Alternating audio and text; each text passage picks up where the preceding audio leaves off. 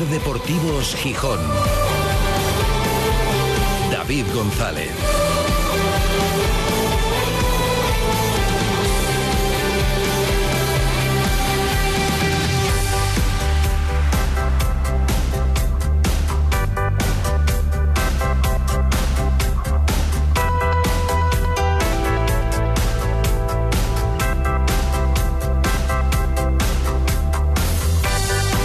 Jueves 2 de marzo de 2023. Buenas tardes, bienvenidas, bienvenidos a Ser Deportivos Gijón. Vuelve Jordan Carrillo. Hoy el futbolista mexicano, después de dos semanas en su país, después de parece que se haya resuelto todo el papeleo, todo el trámite burocrático para renovar su permiso de trabajo en España. Se habían quedado aquellas gestiones pendientes. No se había hecho en su momento después de Navidades. Se le pasó al chico. Bueno, no sabemos qué problema hubo. La cuestión es que Dos semanas tuvo que estar fuera mientras esto se resolvía.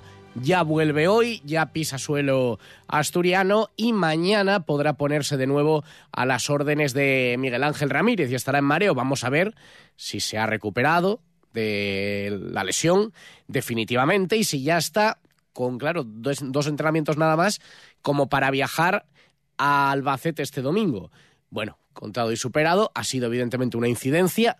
Eh, que se ha llevado de esta manera y que ya se ha conseguido resolver afortunadamente. Pero han sido un par de semanitas de Jordan Carrillo fuera. Un futbolista que seguirá generando debate, ahora se está abriendo la posibilidad de que siga el año que viene, pero que siga para qué, para apostar por él o para esto de este año, porque yo creo que también es un, eh, debate a tener en cuenta. Seguramente el chico habrá tenido que aprender y habrá aprendido, y habrá tenido que adaptarse y se estará adaptando pero se le va a hacer un hueco de verdad para ser un jugador importante, para demostrar esa calidad que tiene y ese fútbol diferente, o sencillamente va a ser para jugar cinco minutos un día, luego nada, luego otro día otros diez minutos. Bueno, creo que deberán valorarlo seriamente si encaja o no encaja en el fútbol español y en el Sporting un futbolista de este talento y de tanta calidad.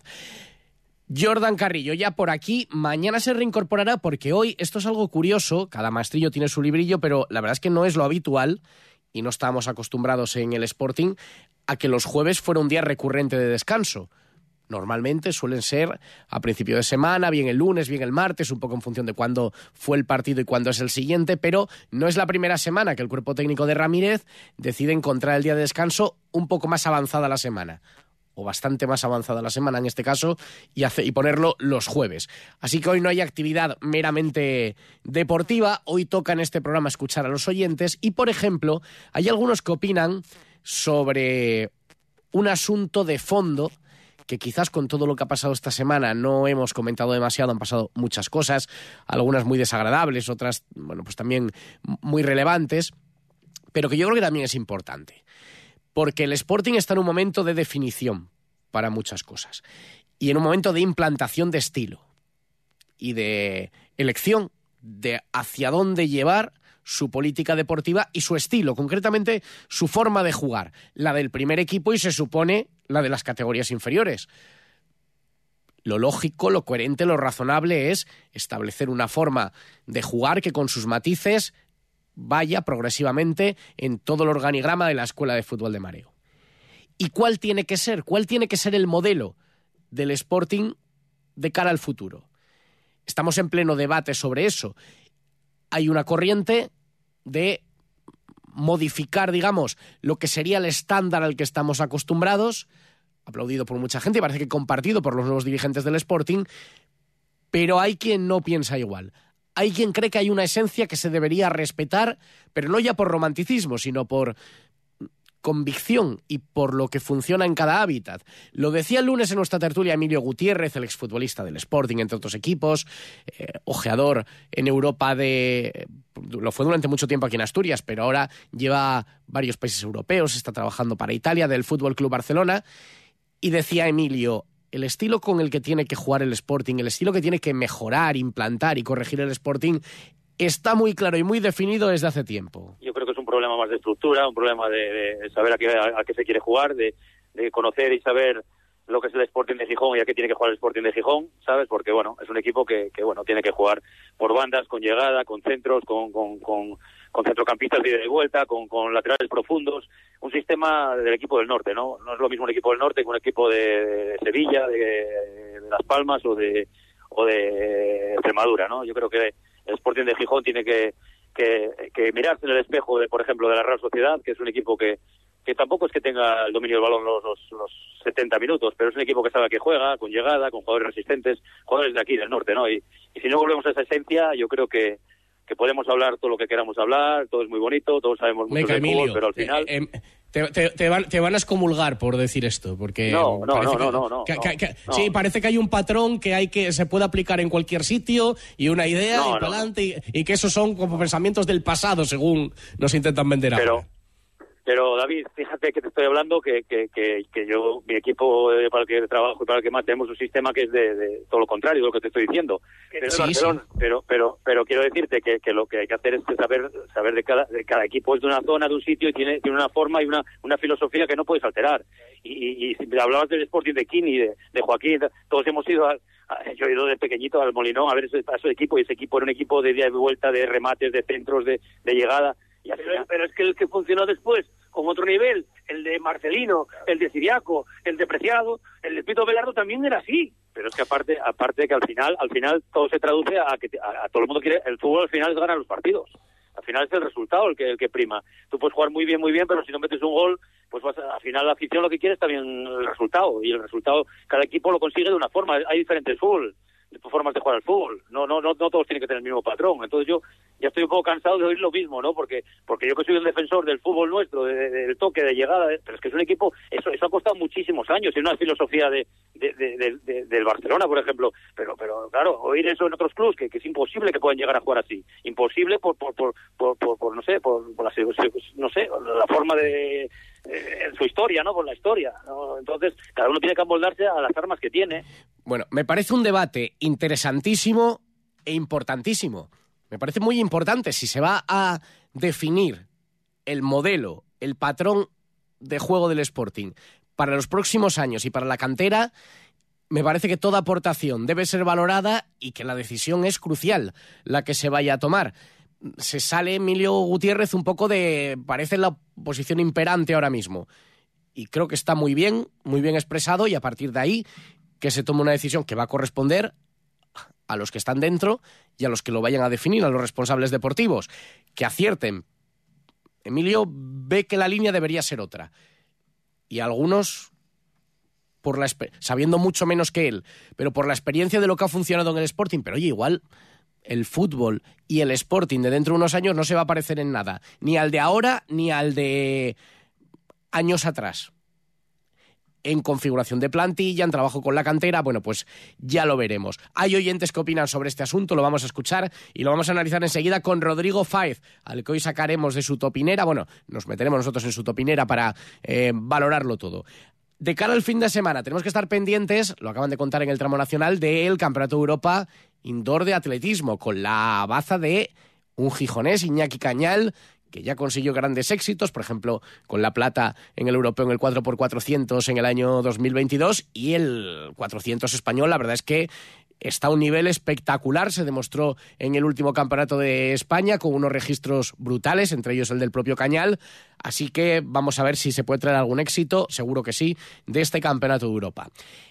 Y ya estamos en el mes de marzo, en 17 días, se va a celebrar en Gijón una prueba atlética, pero enfocada a todos los públicos y de hecho a socios y no socios del Grupo Covadonga. Es la carrera a los 10 kilómetros del grupo, octava edición, inscripciones abiertas, ya más de 400 apuntados para un gran desafío para el Grupo de, de Cultura Covadonga, también desde el punto de vista organizativo, porque como decía hoy en la presentación, el presidente del grupo, Antonio Corripio. Los 10 kilómetros del grupo es una prueba muy importante dentro de nuestro calendario.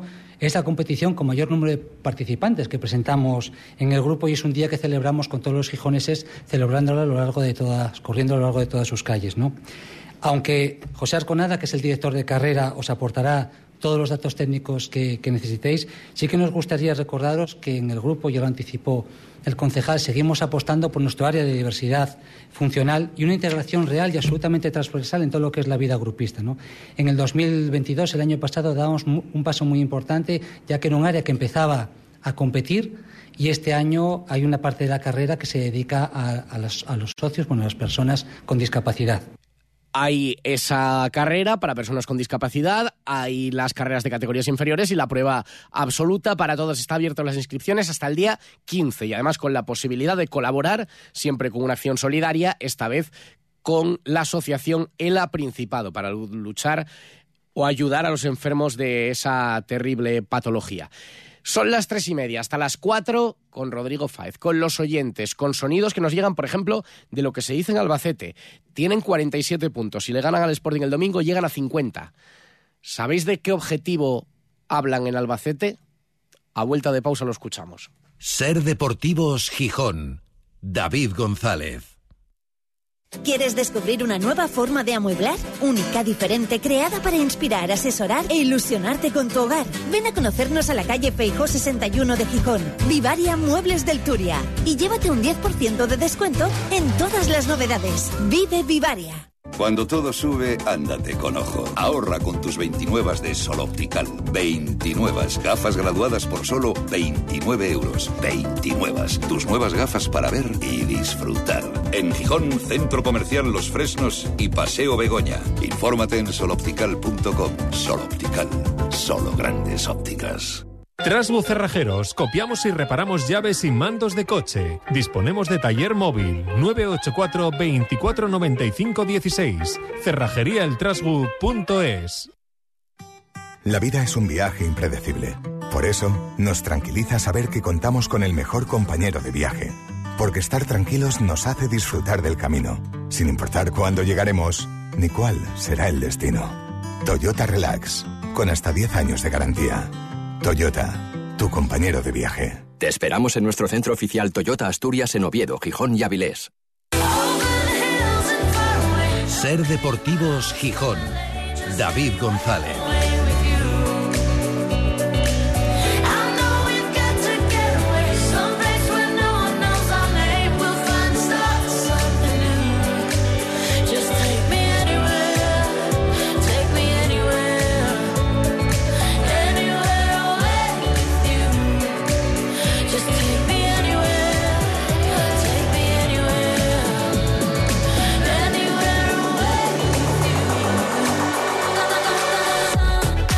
Son las 3 y 32 desde el Náutico para toda Asturias, emitiendo en directo Ser Gijón, Ser Avilés y Ser Cangas de Onís. Y para el mundo a través de nuestra web, sergijón.com, de la aplicación de la Ser para dispositivos móviles y de Ser Podcast, de la radio para llevar.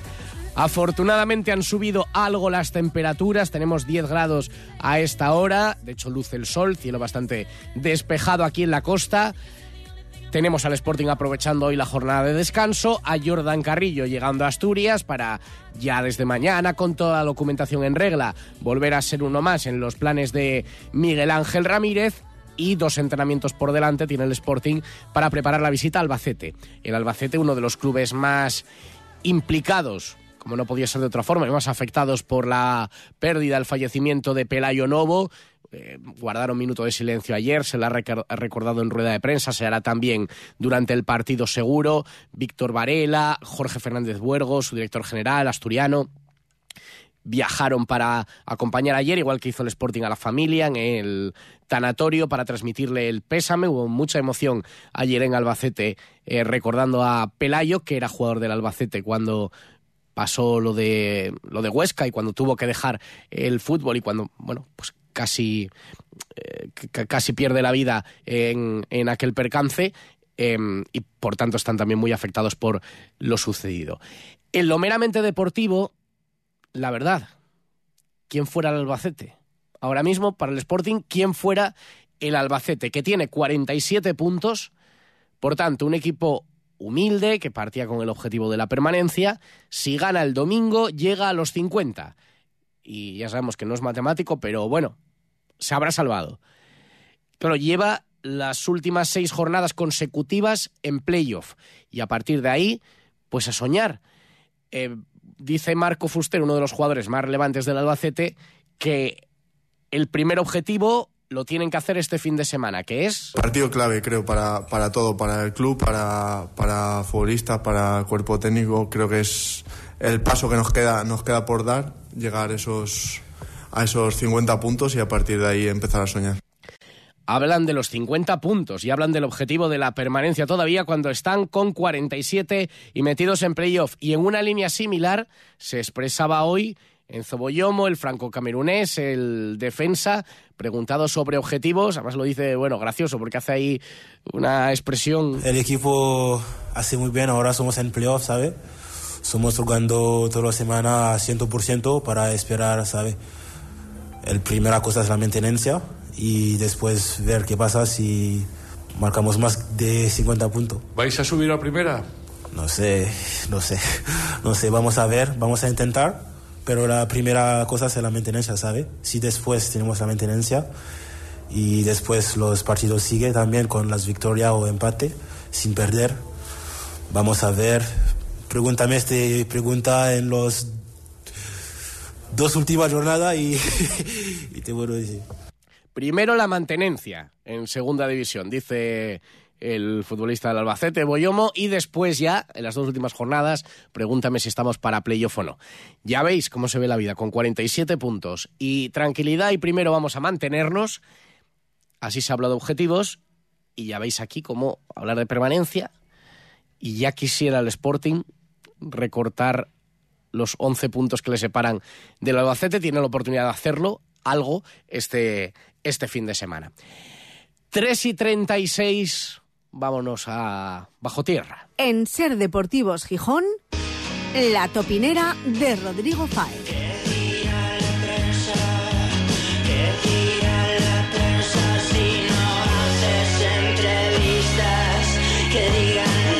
que hay muchos mensajes que escuchar de los oyentes y hay mucho de lo que hablar con Rodrigo Fáez. Hola Rodrigo, buenas tardes.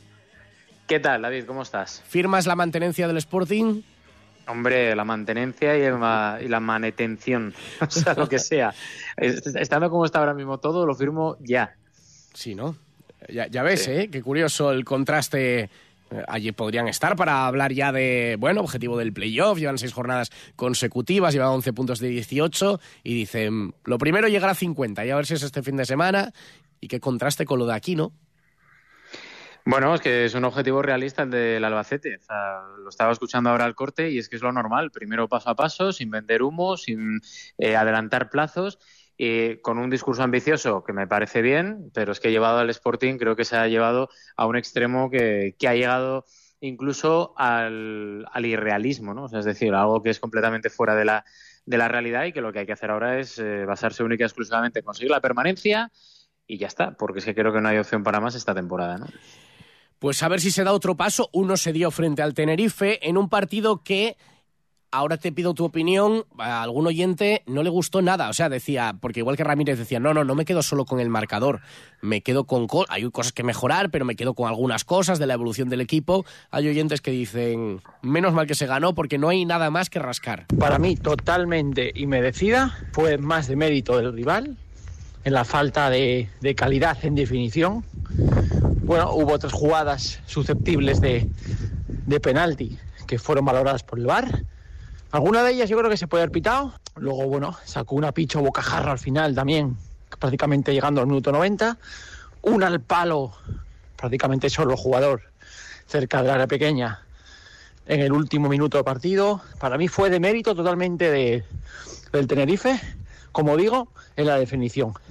Mérito tuyo Simplemente la jugada de Keipo no hiciste absolutamente nada más. Otro partido esperpéntico. Lamentable. Si el partido acaba 1-3, 1-4, no hubiera pasado absolutamente nada. ¿Te quedas con los tres puntos del fin de semana, del sábado, o con algo más?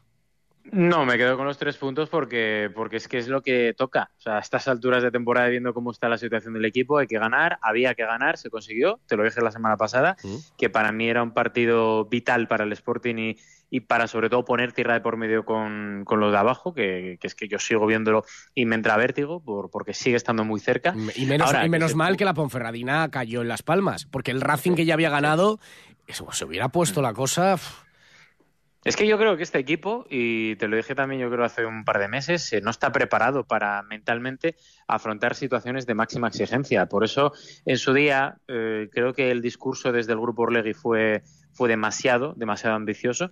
Y segundo, por eso precisamente el otro día yo estaba temblando porque, porque es que me lo veía venir. Después del, eh, de la catástrofe, del partido catastrófico de Andorra, como no ganes a al Tenerife en casa, se te va a complicar muchísimo la vida. Oye, se consiguió la victoria, me quedo con eso, con los tres puntos, porque hay poco más a lo que aferrarse, más allá del gol, que me pareció un golazo, mm.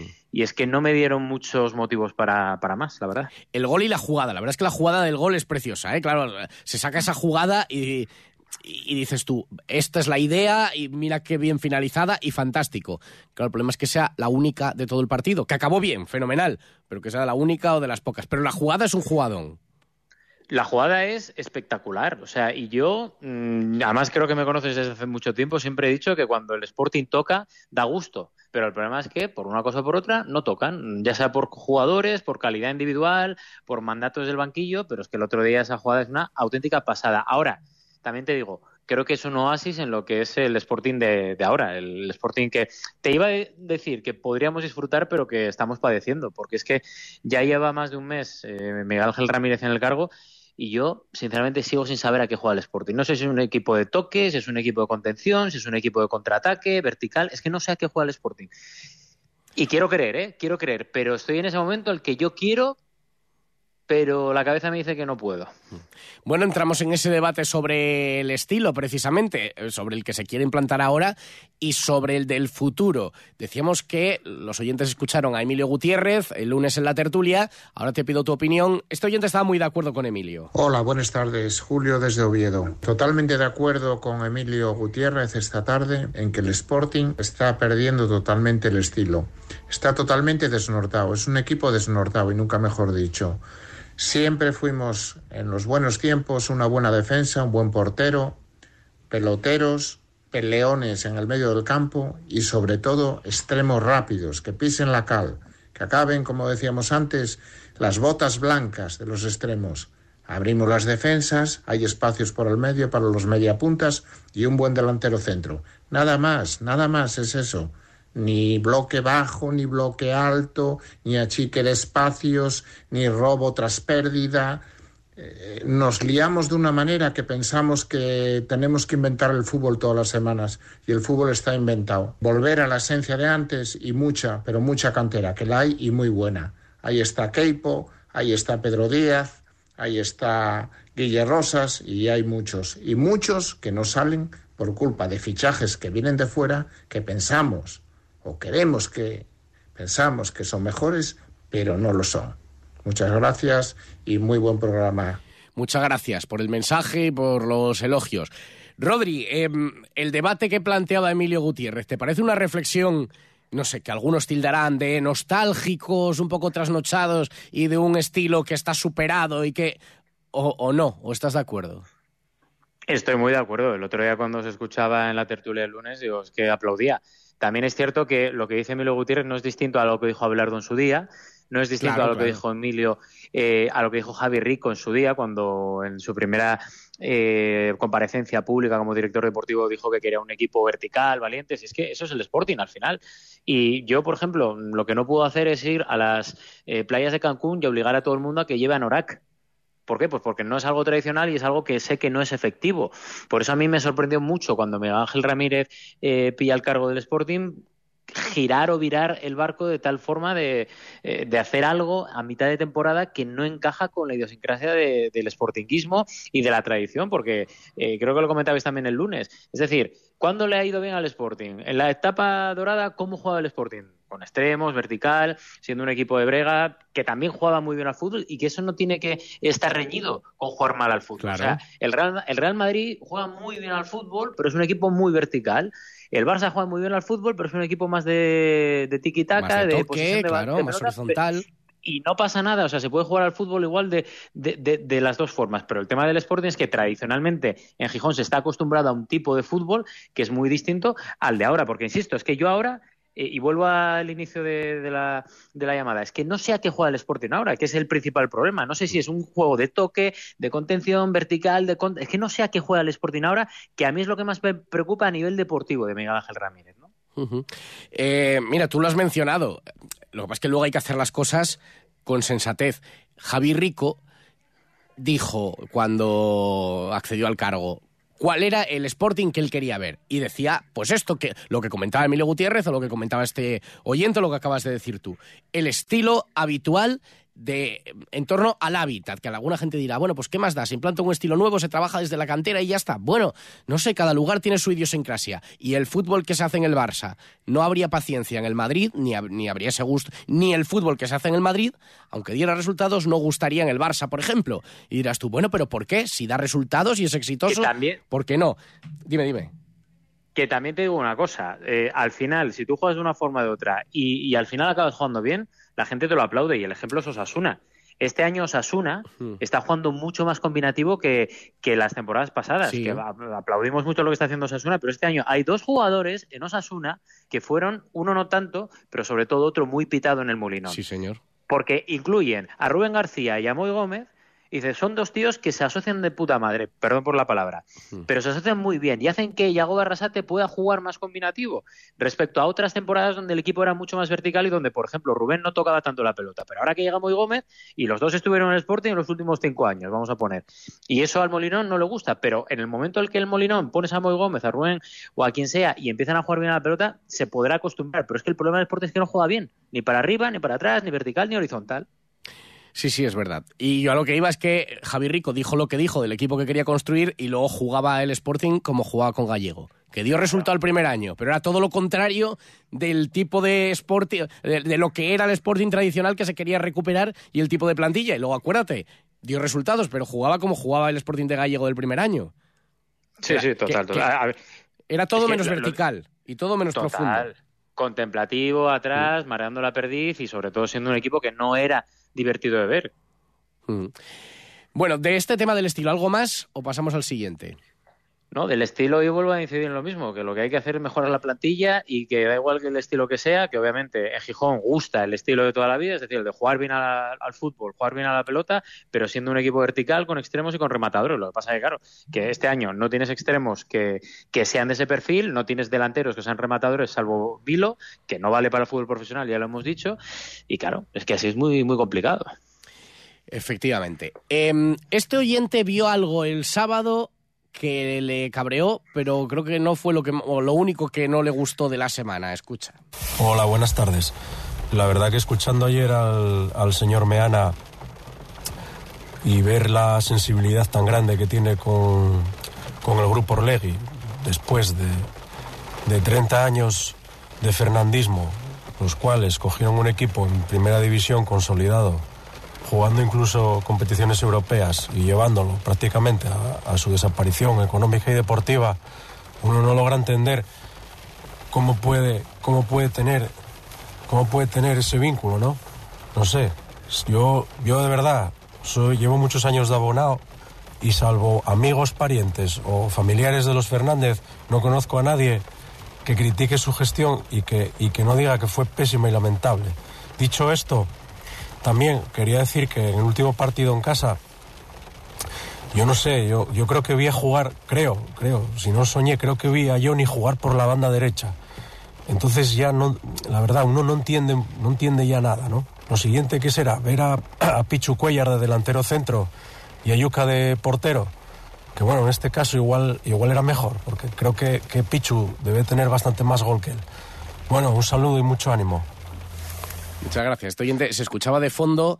Doy por hecho que era granizar en las que cayeron durante principio de semana en Asturias, o sea, después del, después del partido. A lo mejor me sorprende y estaba tumbado sobre. ¿Cómo se, cómo se llama el papel? El- esto de, de envolver. Las bolitas estas de Correcto. explotar A lo mejor tiene un colchón de eso. Que, que yo estoy enganchado, cada vez Lo que sé, estoy lo sé. estas estoy media hora dándole. Bueno, hab- hablando de enganches, que sea la última vez que sugieres un juego para el móvil, Ya, ya hablaremos. Ya hablaremos fuera Ah, de sí, Ya hablaremos fuera Ah, de amigo, micrófono. vale, no, vale. ya hablaremos, sí, sí. No, no, ni, ni, lo de- ni se te ocurra decirlo, porque eso tiene que estar penado, tiene que estar penado. Eh, bueno, sí, lo de Johnny en la banda derecha y bueno, la habitual referencia no puede faltar a la guadaña en, en la topinera. A ver, ¿cuál? No, no, que lo ha dicho este oyente, que, que, bueno, Ah, que, que no, bueno, vale, que no sí, entendía, bueno, como eso, como eso ya está dicho, la diferencia de Bueno, crítica, ver, no que ve a. Meana muy crítico con mucho más a los Orlegui que con los Fernández. Es, es, es- no, no yo, no, yo, yo ya lo dije que a mí no me molesta que Antón Meana sea crítico. Es más, lo aplaudo porque creo que el periodismo se basa en ser críticos con el poder. El problema Bienvenido es, al lado ah, crítico, ¿no?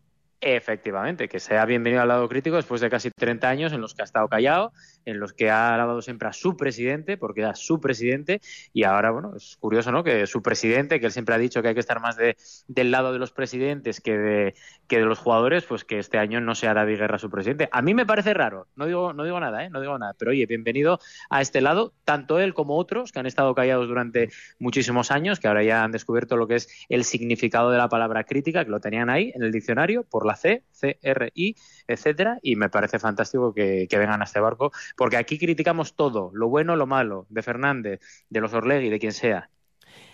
Eh, pues dicho que don Alejandro empezó siendo su presidente, pero luego enseguida ese barco, sin embargo, el de Miguel Ángel Ramírez, ahora sí, sí se ha subido. Bueno, cada uno, efectivamente, Me el- parece bien, sí, el- sí. elige sus, sus barcos. Ha sido la semana también en la que hemos recordado a Kini. Se cumplían cinco años del fallecimiento de Kini y le hemos recordado cada uno con, bueno, pues su idea, su filosofía. La de este oyente es esta, mira. Buenas tardes. Quisiera comentar solamente con respecto a Kini que yo personalmente no tengo la sensación de que haya muerto. Sé que ha muerto, naturalmente. Yo tengo la sensación de que está por la ciudad, de que, de que el espíritu de Kini es tan grande como persona, como jugador y como alma de Gijón, que está en, en cada rincón de esta ciudad. Por supuesto en el Molinón, en los bares, en las conversaciones, en fotos, está presente para mí constantemente y no murió. Es mi sentimiento personal respecto a Enrique Castro Quini, el mejor jugador que tuvimos nunca en el Sporting. Hombre, estos días más, Rodri, pero claro, una figura como la de Kini deja la leyenda queda, ¿no? La leyenda queda y quedará, afortunadamente, porque, porque creo que ese recuerdo que tiene Kini es eterno. Creo que además dejó un legado fantástico de, de bondad, de buen hacer, de un tío cercano, de, de lo que es también un poco Asturias, porque yo creo que, que Kini en su persona unaba lo que es Asturias en, en general. Es decir, unas cualidades espectaculares, seguramente en algún punto de la trayectoria mal gestionadas, pero siempre con una sonrisa, siempre con, con esas ganas de ayudar al prójimo, de estar echando un cable a quien más lo necesita y estando más de, del lado de la clase más baja y, siendo también muy crítico a su manera, como estaba en bueno, su gran parte de trayectoria vital, eh, pues eso, eh, del lado del que tenía que estar, ¿no? Oye, febrero queda como un mes, hace cinco años en esa fecha, cada 27 recordamos a Kini y ahora lo de Pelayo, día 28 de febrero, que va a ser otra fecha también, que desgracia más grande, ¿eh? Sí, desde aquí mando un abrazo muy fuerte a toda la familia, parte de ella la conozco, porque creo que, que sí, que es una desgracia tremenda, o sea, tremenda.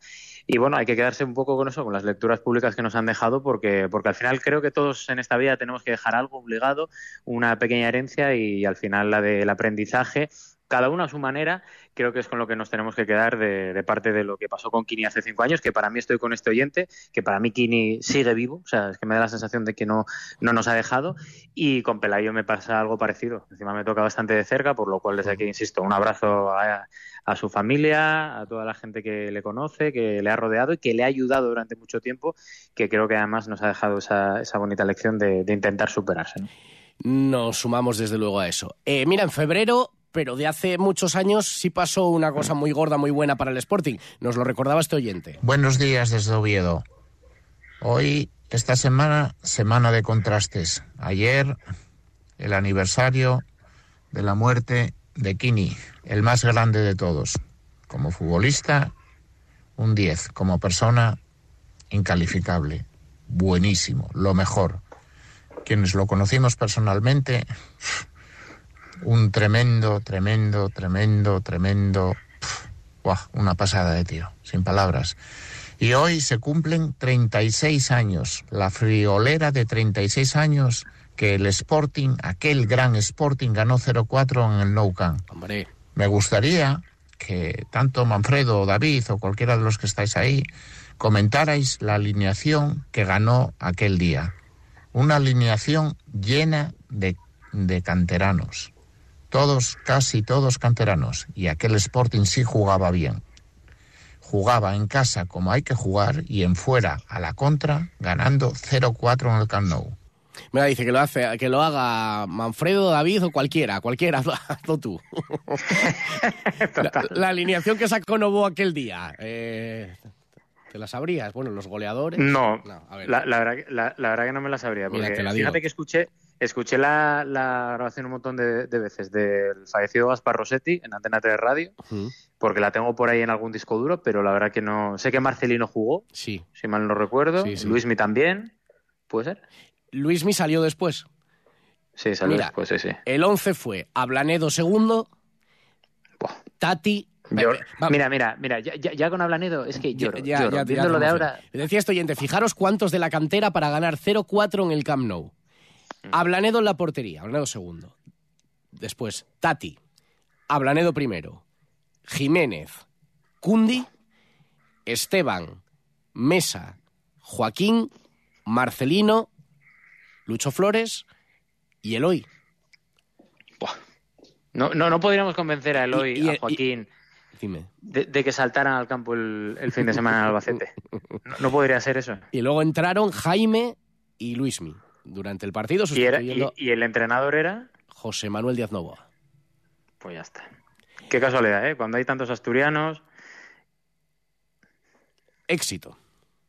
éxito, sí, éxito. Y, y jugando como tiene que jugar el Sporting. O sea, es que yo, insisto, cuando la gente quiere, y no lo digo ya por Miguel Ángel Ramírez, porque él tiene su estilo y al final tiene un jefe que le ha traído. Pero es que de verdad, es que hacen tan complicado lo que es tan sencillo, tan fácil, porque en Gijón además somos A, B y C. No nos muevas de A, B y C porque esa es la fórmula del éxito. Y andar con inventos, con historias, con experimentos y más en mitad de temporada, cuando te puedes poner en jaque al equipo y la permanencia, es que me parece de verdad de locos, de locos, ¿eh? De locos. No te veo yo muy en el barquito, ¿eh? No, a ver, es que, insisto, yo a Miguel Ángel Ramírez te dije desde el principio, digo, vamos a darle tiempo, porque no vaya a ser un Ruby 2.0. Hmm. Vamos a darle tiempo, pero es que no nos está dando razones para confiar demasiado en él de cara a la próxima temporada. Insisto, todo y cuando salve al equipo este año, que todavía falta muchísimo por delante. Sí, pero se ha dado un paso, pero hay que seguir. Te imagino con la topinera cubierta del papel este de embalar. Imagínate que sería para ti como ir al parque de atracciones, ¿eh? Cubrir todas las paredes de la imagínate. topinera con el papel de embalar, con los Que- bo- las bolitas estas y chocar con el cuerpo y pa, pa, pa, pa, pa. ¿Te Que por cierto, Dime. que por cierto, ahí me- es- ese, ese tipo de envoltorio me hubiera venido muy bien para cuando sacasteis el otro día la noticia de que de que Jordan estaba por ahí, por México, por el tema del... Ya ha llegado hoy. Ya ha llegado hoy, ¿no? Vale, vale. ¿Por qué? Pues me hubieran venido de cine. ¿Por qué? ¿Te diste contra las Le metí un puñeta... Sí, le metí un puñetazo a la puerta. Dios, que es increíble lo que nos está pasando este año. Increíble. Ya, la verdad. Sí, a veces todo parece que sale un poco al revés. Pero bueno, ya está por aquí. Vamos a ver si va al Albacete, pero ya, ya ha podido volver y ya está toda la documentación en regla. Ojalá pudieras decir lo mismo. Adiós, adiós Rodrigo. Hasta, luego, hasta luego. Montepío de la Minería, un proyecto social y solidario abierto a toda la familia minera asturiana. Vacaciones de sol, salud y bienestar, programas de termalismo, atención a mayores y discapacidad, ayudas, becas y asesoramiento mutualista. Mutualízate y participa de estas y otras ventajas con Montepío. Más información en nuestras cuentas locales, redes y montepío.es. Con voz de mujer llega a Gijón. La cadena Ser y Alimerca te invitan a pasar una tarde en buena compañía, escuchando voces que inspiran, emocionan y divierten. El próximo 16 de marzo la periodista Lourdes Lancho conversará con Ona Carbonell, Patri Psicóloga, Elvira Sastre, Isasa Weiss y Mabel Lozano. Además podrás bailar al ritmo de Paulín en la playa. Te esperamos en el Teatro de Laboral Ciudad de la Cultura de Gijón a las 7 de la tarde. Participa en el sorteo de entradas con tus compras en Alimerca. Más información en alimerca.es barra promociones. Con voz de mujer. con el patrocinio de Alimerca. Más información en convozdemujer.com. ¿Quieres descubrir una nueva forma de amueblar? Única, diferente, creada para inspirar, asesorar e ilusionarte con tu hogar. Ven a conocernos a la calle Feijó 61 de Gijón. Vivaria Muebles del Turia. Y llévate un 10% de descuento en todas las novedades. Vive Vivaria. Ese es el titular. Jordan Carrillo vuelve a Gijón una vez completados los trámites para su documentación. Así que mañana ya le veremos, si todo va normal, en mareo. Eh, retomando la actividad después de dos semanas en México. Mañana vuelve el equipo a los entrenamientos, mañana estaremos aquí para contarlo, escuchar a Ramírez, el semáforo, todo lo que toca los viernes. A aprovechar el día, adiós.